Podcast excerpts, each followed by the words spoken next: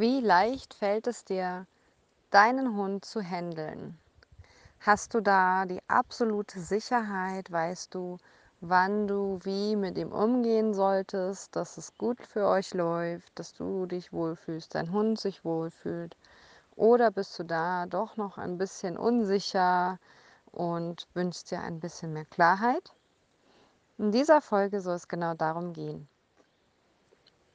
Zuerst möchte ich deinen Blick mal auf euer Gewicht lenken, auch wenn dich das vielleicht kurz wundern mag. Wie schwer bist du und wie schwer ist dein Hund? Wenn er unter der Hälfte deines Gewichts liegt mit seinem Gewicht, dann ist die Wahrscheinlichkeit ziemlich groß, dass du ihn noch sehr gut halten kannst. Wenn er eher über der Hälfte deines Gewichts liegt, dann könnte das schon mal schwieriger werden. Je nachdem, wie muskulös und stämmig dein Hund gebaut ist, umso schneller kommt auch das, selbst wenn er vielleicht, sagen wir mal, 30 Kilo nur hat und du fast 70 Kilo hast, dann kann es trotzdem sein, dass seine Muskulatur es dir auch schon recht schwer macht, ähm, deinen Hund ja, in jeder Situation gut zu halten, wenn er dann mal irgendwo anders hin will als du zum Beispiel. Ja, das ist eben eine große Herausforderung. Also im Grunde sollte man sich, bevor man sich für eine Rasse, einen Hund entscheidet, das schon wissen, denn dann spart man sich viel Leid. Ich habe schon öfters jetzt Leute hier im Einzelcoaching gehabt in den letzten Jahren, wo es einfach eine Herausforderung für die Leute war, wenn der Hund wirklich mal nach vorne in die Leine gesprungen ist, mehr gezogen hat, da noch Herr drüber zu werden. Und es ist wirklich, ja, damit das für beide schön läuft, eigentlich schon wichtig, dass man seinen Hund äh, am Geschirr noch halten kann. Es gibt ja auch die Herangehensweise, dass viele Leute die ähm, Halsbänder eher nutzen, eben um den Hund ja, besser halten zu können, dass er vielleicht weniger zieht. Aber meistens geht diese Rechnung gar nicht so unbedingt auf, weil viele Hunde trotz Halsband ziehen, auch wenn es sehr, sehr unangenehm ist und auch gesundheitlich beeinträchtigen kann, auf Dauer vor allem. Aber ja, also man könnte sich das ja alles sparen, wenn das Gewichtsverhältnis schon mal besser passen würde. Und wenn das Geschirr gut sitzt, dann ist das immer, immer, immer die bessere Wahl. Denn warum leint man denn einen Hund am Halsband an? Weil es eben der schwächste und verletzlichste Punkt seines Körpers ist. Das ist der Ursprung. Ja, wenn du einen Menschen unter volle Kontrolle bringen willst, wo er hingeht und nicht hingeht, dann würdest du auch am Hals ein, äh, ja, ein Band befestigen, wo du ihn dran anbindest. Und toll ist das ganz sicher nicht. Und das ist es eigentlich bei Hunden so erstmal auch nicht. Es ist natürlich schnell Gewohnheit für beide und es ist auch okay, wenn der Hund sich damit gut angefreundet hat, wenn er nicht großartig am Halsband zieht und einfach vielleicht das Geschirr gar nicht so gerne anzieht, sondern lieber ein Halsband anzieht, ist das auch wirklich nicht verwerflich. Es wäre schon gut, wenn das Halsband die Breite von zwei Halswirbeln hätte. Also bei ganz kleinen Hunden wäre es ein Finger breit. Wenn der Hund mittelgroß ist, zwei Finger breit und bei großen Hunden drei Finger breit ungefähr. Musst du natürlich auch noch ein bisschen darauf achten, wie es dann am Ende bei deinem Hund aussieht.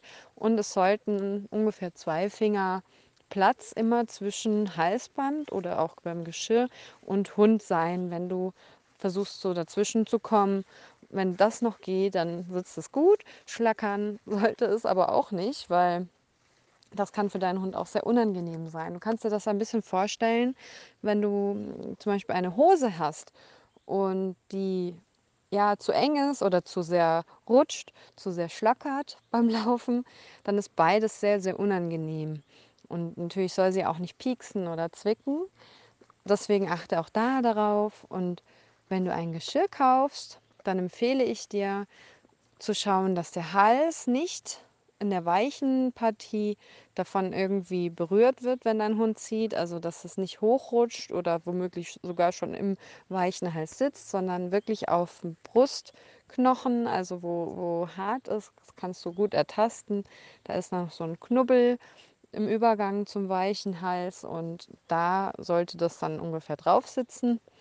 Also nicht über dem Knubbel drüber noch, sondern drauf oder ein kleines Ministückchen drunter. Und auch die Achseln sollten natürlich nicht eingequetscht sein, sondern eben äh, ja, die Arme, also die Arme, die Vorderbeine sollten sich gut bewegen können. Und auch unter dem Bauch, unter dem Brustkorb sollte der Gurt nicht zu weit im Magen sitzen und nicht zu weit oben noch in den Rippen. Also es sollte so da, wo die Rippen zwar noch sind, aber so langsam abschließen, sitzen, sodass wenn du unten spürst, wo die Rippen auseinandergehen, da sozusagen kurz davor sollte das Gurt, dieses Gurtband dann enden und nicht im Solarplexus Magenbereich. So, jetzt meine Erfahrung als Hundecoach. Ich habe mich natürlich auch mit Hundefachleuten aus dem medizinischen, aus dem Physiobereich auch unterhalten darüber mehrfach. Sonst könnte ich dir das jetzt so genau gar nicht sagen. Aber ja, wenn du es genau wissen willst, ist natürlich ja, der beste Ansprechpartner ein Tierarzt, Hundephysiotherapeut oder auch gut spezialisierte äh, ja, Händler von Geschirren, also zum Beispiel die Bellissimo for Dogs Firma. Die sitzen in der Nähe von München, im, im Gürtel Münchens sozusagen. Die machen das ganz, ganz toll. Und wenn du was von der Stange mal bestellen willst, kaufen willst, dann empfehle ich dir AnyX, also A-N-N-Y-X.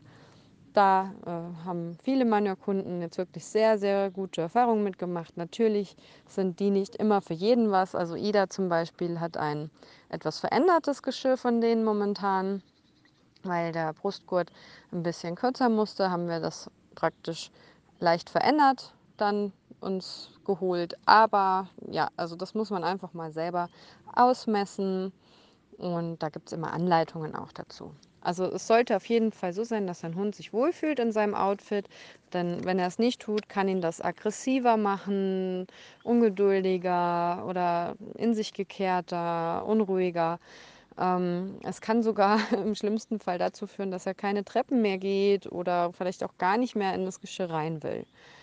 Und auch beim Halsband, wenn er da wirklich äh, schwer drunter leidet, dann kann es wirklich sein, dass er auch ja, beim Gassi immer mehr zieht, immer, immer unleidlicher wird, auch vielleicht eher mal bei Hundebegegnungen aggressiv reagiert, weil er zum Beispiel dieses Würgegefühl mit diesem Leinenzug, mit diesem Druck auf dem Hals verbindet. Und deswegen empfehle ich dir immer, da ja vorsorglich schon alles so zu machen, dass dein Hund sich möglichst wohlfühlen kann. Auch die Leinlänge ist natürlich interessant. Also wenn du zum Beispiel eine 8 Meter Leine, Schleppleine oder Flexileine nutzt und hast dann ein Halsband dran, ist das für deinen Hund gar nicht angenehm, wenn er dann doch mal reinrennt. Das ist sehr gefährlich sogar. Er kann sich da wirklich verletzen. Und ja, manchmal steckt man halt nicht drin. Also da würde ich dir unbedingt empfehlen, immer, immer ein Geschirr, sobald die Leine länger ist als drei Meter. Und ja, dann musst du natürlich auch noch berücksichtigen, wenn du eh schon einen Hund hast, wo euer Gewichtsverhältnis nicht optimal ist und der schon recht groß ist und schwer ist, dass du dann nicht so lange, so eine lange Leine nimmst in der Situation, wo du nicht weißt, ob er ja, versucht, seine Kräfte gegen dich einzusetzen und dich vielleicht sogar umreißt, weil je mehr Leine er hat, umso mehr Anlauf hat er. Und umso mehr Anlauf er hat, umso mehr ist die Wahrscheinlichkeit da, dass du umgerissen wirst oder eben die Leine loslassen musst. Vor allem, wenn du auch zwei Hunde hast, ist es natürlich mit einer Langleine immer noch mehr Handling geschickt, was man da braucht. Ich mache es mit Ida immer so, dass ich eben auch auf die Situation achte. Man kann auch eine Flexileine nehmen. Ich mache das aber so, dass ich sie entweder auf ja, ungefähr anderthalb, zwei Meter feststelle, sodass es eine klare Länge ist für Ida und ich nicht dauernd irgendwo an einem Punkt stoppe, wo sie es nicht kommen sieht, weil das ist für Hunde auch sehr, sehr unangenehm, wenn sie nie wissen, wie lang die Leine nun wirklich ist und das führt auch dazu, dass sie dann mehr ziehen. Ähm, wenn ich irgendwo bin, wo sie sowieso diese 8 Meter Flexileine gut komplett ausfüllen kann, wo es nicht darum geht, dass sie nah bei mir ist, wo sie einfach mal so ein bisschen die Seele baumeln lassen soll. Gerade im Wald ist die Flexileine natürlich oft praktischer als eine Schleppleine. Dann stelle ich sie einfach auf äh, Go, also ohne irgendwie den Knopf zu benutzen. Ähm, draufdrücken tue ich eigentlich nie, es sei denn, da ist jetzt gerade wirklich eine ganz heikle Situation, wo es darum geht, dass sie wirklich stoppt zum Beispiel an der Straße, und sie hat nicht auf mein verbales Signal reagiert, weil das ist das Minimum. Wenn du den Knopf bei der Flexileine drückst oder auch bei der anderen Leine, bei der normalen Leine oder bei der Schleppleine, ähm, deinen Hund manuell stoppst, also über die Leine, dann ist es nur fair, ihm vorher mal kurz die Chance zu geben, von alleine zu stoppen bzw. zu dir zu kommen. Wenn du einfach so die Leine plötzlich stramm werden lässt, obwohl dein Hund es nicht kommen sieht, dann ist das für ihn schon ein ganz schöner Schock, je nachdem. Ähm, und je nachdem, wie sensibel dein Hund ist, umso mehr kannst du ihn dadurch auch wirklich unsicher machen an der Leine. Deswegen empfehle ich dir da unbedingt, dass du ja einfach sehr wach, sehr achtsam deinen Hund mit der Leine stoppst. Und zwar erst, wenn du ihn wenigstens einmal angesprochen hast und auch noch kurz abgewartet hast, ob er nicht von alleine stoppt oder kommt. Ähm, und erst dann sozusagen die Leine als Rettungsanker nutzt, auch zum Zurückholen. Also wenn du vorsichtig, am besten mit zwei Händen deinen Hund ranholst, wie mit so einer Leine, mit, also mit einer Angel, wollte ich eigentlich sagen, äh, kannst du wunderbar die Leine natürlich nutzen, aber auch da gib deinem Hund erstmal die Chance, selbstständig zu kommen. Und wenn du merkst, nein, also ich rufe jetzt hier vergeblich, äh, dann kannst du ja immer noch sanft ihn ranholen, sodass er sich jetzt nicht unwohl fühlt, aber dass er schon auch natürlich jetzt nicht nur genervt wird, äh, da wo er ist, sondern dass er schon sich auch dann nach und nach in Gang setzt. Du kannst auch dabei ein bisschen rückwärts laufen, das wirkt dann noch einladender. Und dann äh, sollte er normalerweise auch kommen. Das gleiche geht auch, wenn du zum Beispiel irgendwo bist und dein Hund schnuppert. Dann kannst du sagen weiter und wenn er dann kommt, dann lobst du ihn einfach. Oder wenn der Fall sein sollte, dass er nicht mitkommen will und noch weiter schnuppern will. Und du meinst es aber jetzt doch auch ernst. Und wenn du weiter gesagt hast, schadet es nicht, da auch ein bisschen konsequent zu sein, sonst ist das Wort nämlich gar nichts wert.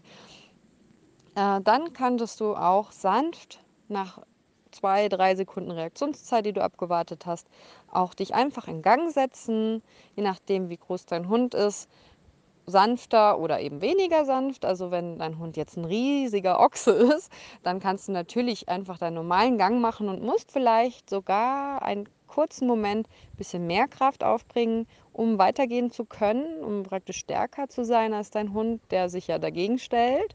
Ähm, das ist natürlich auch wieder viel einfacher am Geschirr, weil damit kannst du ihn nicht jetzt irgendwie groß äh, schädigen, sondern es ist halt dann einfach mal kurz so, uh, okay, ich werde mitgenommen. Aber es ist jetzt nicht irgendwie, dass es ihm wehtut. Irgendwie am Hals wäre es natürlich nochmal unangenehmer. Und wenn du jetzt natürlich einen kleinen Malteser hast, dann machst du das umso sanfter, weil wenn du da jetzt losgehen würdest wie bei einem Rottweiler, dann würde der natürlich schon wieder halb hinter dir herfliegen und das wollen wir natürlich nicht. Also immer das Maß, dass der Hund dann schon auch mitkommt, aber sich auch noch wohlfühlt. Das kannst du dir so ein bisschen vorstellen, als wäre dein äh, dein Hund eher ein Kind und du bist mit dem Kind im äh, Spielwarenladen und du stehst da vor einem Regal mit ganz viel Playmobil und dein Kind will einfach nicht weiter. das ist aber auch schon acht Jahre alt, also tragen ist nicht mehr so einfach. Und äh, du sagst dann dreimal, komm Schatz, wir wollen jetzt mal nach Hause und das Kind kommt einfach nicht, dann könntest du ja auch das Kind sanft an der Hand nehmen und einfach liebevoll, aber auch ein bisschen bestimmt mit dir nehmen. Ja, und einfach losgehen. Man reißt nicht an dem Kind, man äh, macht da auch keine große schlechte Stimmung im Idealfall, aber man ist dann sozusagen einfach straight und sagt, okay, guck mal, ich gehe jetzt und du kommst mit. ja, und dann einfach mit einem liebevollen Lächeln sozusagen vorgehen und einfach gar nicht mehr so viele Fragezeichen in die Situation reingeben. Das ist meistens sehr vertretbar. Das sind wirklich sehr, sehr seltene Fälle, dass äh, Hunde damit nicht gut klarkommen. das wären dann schon richtige Angsthunde. Da kann man natürlich dann vielleicht nochmal hinschauen, ob man es noch ein bisschen sanfter machen kann. Also wenn dein Hund wirklich, wirklich äh, durch irgendwelche Dinge, die vielleicht schon vorher passiert sind, super, super ängstlich ist, dann wäre es gut, man guckt da wirklich individuell drüber. Aber so, ich sage jetzt mal, der Normalhund, der verkraftet das wunderbar, der findet das auch überhaupt nicht schlimm, wenn du einfach auch mal weitergehst, wenn du gesagt hast, es geht weiter. Und ja, wenn dein Hund auch mal irgendwo hingehen möchte, wo du jetzt vielleicht gerade nicht hin willst, kannst du das so ein bisschen ähnlich machen. Also dein Hund ähm, möchte vielleicht irgendwo hin und wenn, wenn er dich sanft mitnimmt, dann kannst du dann tatsächlich auch mitgehen, wenn du das möchtest. Du darfst aber auch mal Nein sagen, weil du kennst dich natürlich besser aus und wenn dein Hund die tolle Idee hat, über die Straße zu laufen, beispielsweise, und du schon weißt, nein, das ist jetzt nicht so wirklich klasse. Aus, seiner Sicht ist es vielleicht lustig, weil da ein anderer Hund auf der anderen Straßenseite ist, aber du siehst, dass da hinten ein Bus kommt, dann äh, würdest du ja nicht jetzt einfach hinterherlaufen. Im Wald sieht das vielleicht ein bisschen anders aus. Aber ja, du musst einfach situativ gucken, ob das für dich in Ordnung ist. Du darfst dich drauf einlassen, musst es aber nicht. Und wenn dein Hund so richtig, richtig an dir reißt, um dich mitzuziehen, da solltest du wach werden und wirklich sagen, nein, stopp. Also hier mache ich jetzt nicht mit. Da solltest du dich auch selbst dagegen stemmen sozusagen. Ähm, und ja, auch klarstellen, auf, wieder auf eine sehr liebevolle Art und Weise, aber auch auf eine klare Weise, dass du eben nicht überall mit dich hinziehen lässt. Gerade wenn du noch einen jungen Hund hast, ist das auch fatal oft, weil die werden ja dann oft noch ein ganzes Stück größer. Und ich habe das jetzt schon ein paar Mal gesehen, dass zum Beispiel auch Kinder den Hund dann an der Leine haben. Das Kind rennt dem Hund ziehenderweise hinterher und der Hund lernt, hey cool, äh, ich kann das Kind überall hinziehen, wo ich gerade dran denke. dann passieren natürlich super schnell auch mal Dinge, die vielleicht nicht so ungefährlich sind. Und eben, wenn der Hund größer wird, dann nutzt er seine Kraft einfach aus Erfahrung natürlich umso mehr. Und das können wir einfach vermeiden, indem wir unseren Hunden ganz liebevoll, aber auch ganz klar sagen, was drin ist und was nicht drin ist. Und wenn du wirklich merkst, dein Hund ist viel zu stark, du kannst das alles überhaupt nicht mit ihm umsetzen, dann solltest du dir unbedingt professionelle Hilfe dazu holen. Ich empfehle dir nicht, Hilfsmittel zu verwenden, die deinen Hund irgendwie körperlich ja auch äh, vielleicht sogar Schmerzen zufügen oder beeinträchtigen. Also zum Beispiel ähm, Kopfhalfter ist sehr, sehr heikel, weil das alles mit dem Genick arbeitet. Der Hund ist noch empfindlicher sozusagen am Hals befestigt. Ähm, dann gibt es noch die, ja, ich will es gar nicht sagen, Stachelhalsbänder, äh, die immer wieder empfohlen werden, noch bis hin zu anderen Sachen. Es gibt so Geschirre, die zuziehen, äh, dass der Hund sozusagen, äh, wenn er, oder auch diese Würgehalsbänder, also wenn der Hund zieht, dass er dann sozusagen immer weniger ähm, Material hat, was um ihn rum ist und das wird dann immer enger, enger, enger bis hin zu wirklichem Schmerz. Ja, also oder beim Hals dann wirklich bis zur Luftnot. Und das solltest du nicht verwenden. Das kann deinen Hund wirklich psychisch und körperlich total schädigen. Äh, es gibt eine Möglichkeit, mit guter Anleitung einen Brustring zu verwenden beispielsweise. Man kann auch mit guter Anleitung in bestimmten Situationen doppelt anleihen an Halsband und Geschirr, dass du zwar, sagen wir mal, immer noch nicht die volle Wucht am Hals abfängst, aber dass du ja deinen Hund einfach besser halten kannst. Aber im Grunde wäre es alles einfacher, wenn man wirklich gar nicht erst so extreme Gewichtsverhältnisse schafft, dass man den Hund nicht mehr halten kann. Oder wenn man jetzt zwei große Hunde hat, die einfach nicht so ja, gelassen sind, nicht so äh, zuverlässig sind, dass man weiß, man kann mit denen überall hinlaufen, dann ist es tatsächlich manchmal gut, man geht einzeln weil da sind mir auch schon ein paar lustige Sachen passiert, wo mir zwei Hunde mitsamt ihrem Halter auf dem Boden hinterher entgegengekommen sind, weil meine Hündin läufig war. Und das war überhaupt nicht cool aus meiner Sicht und wahrscheinlich auch nicht aus Sicht des anderen Hundehalters. Deswegen, ich weiß, wir haben ja hier eigentlich die Themen, wie man glücklich mit seinem Hund ist und äh, du kennst mich vielleicht schon und weißt, ich rede nicht immer über so super praktische, theoretische Dinge, aber ich finde, das ist schon so eine Basic-Info, die man mal haben muss. Weil wenn man einen Hund hat, der einen quer durch die Landschaft zieht oder den man selber quer durch die Landschaft zieht, dann kann man natürlich auch nicht so richtig glücklich miteinander leben. Deswegen wollte ich dir das heute mal mitgeben. Die Folge ist äh, jetzt auch ja, ein, zwei Minuten länger geworden wie normal. Aber ich denke, das war es auch mal wieder wert. Und wenn du noch Fragen hast, dann kannst du ja gerne auch mal einen Kommentar schreiben oder dich einfach auch mal an mich wenden in Form eines Einzelcoachings. Das geht auch sehr wohl auf die Ferne. Wir können auch mit Bild arbeiten, dass ich deinen Hund sehe und wir praktisch Video chatten. Ja, das geht alles heutzutage. Das ist ja das Schöne an dem digitalen Zeitalter. Und ich gehe jetzt mal hier weiter. Ich bin nämlich gerade im Wald mit Ida und habe jetzt ein schönes Podcast-Päuschen gemacht. ja, und äh, wir genießen dann mal weiter den, die Runde und ich hoffe, du genießt auch den restlichen Tag mit deinem Hund. Und ich freue mich, wenn du das nächste Mal wieder dabei bist. Ciao!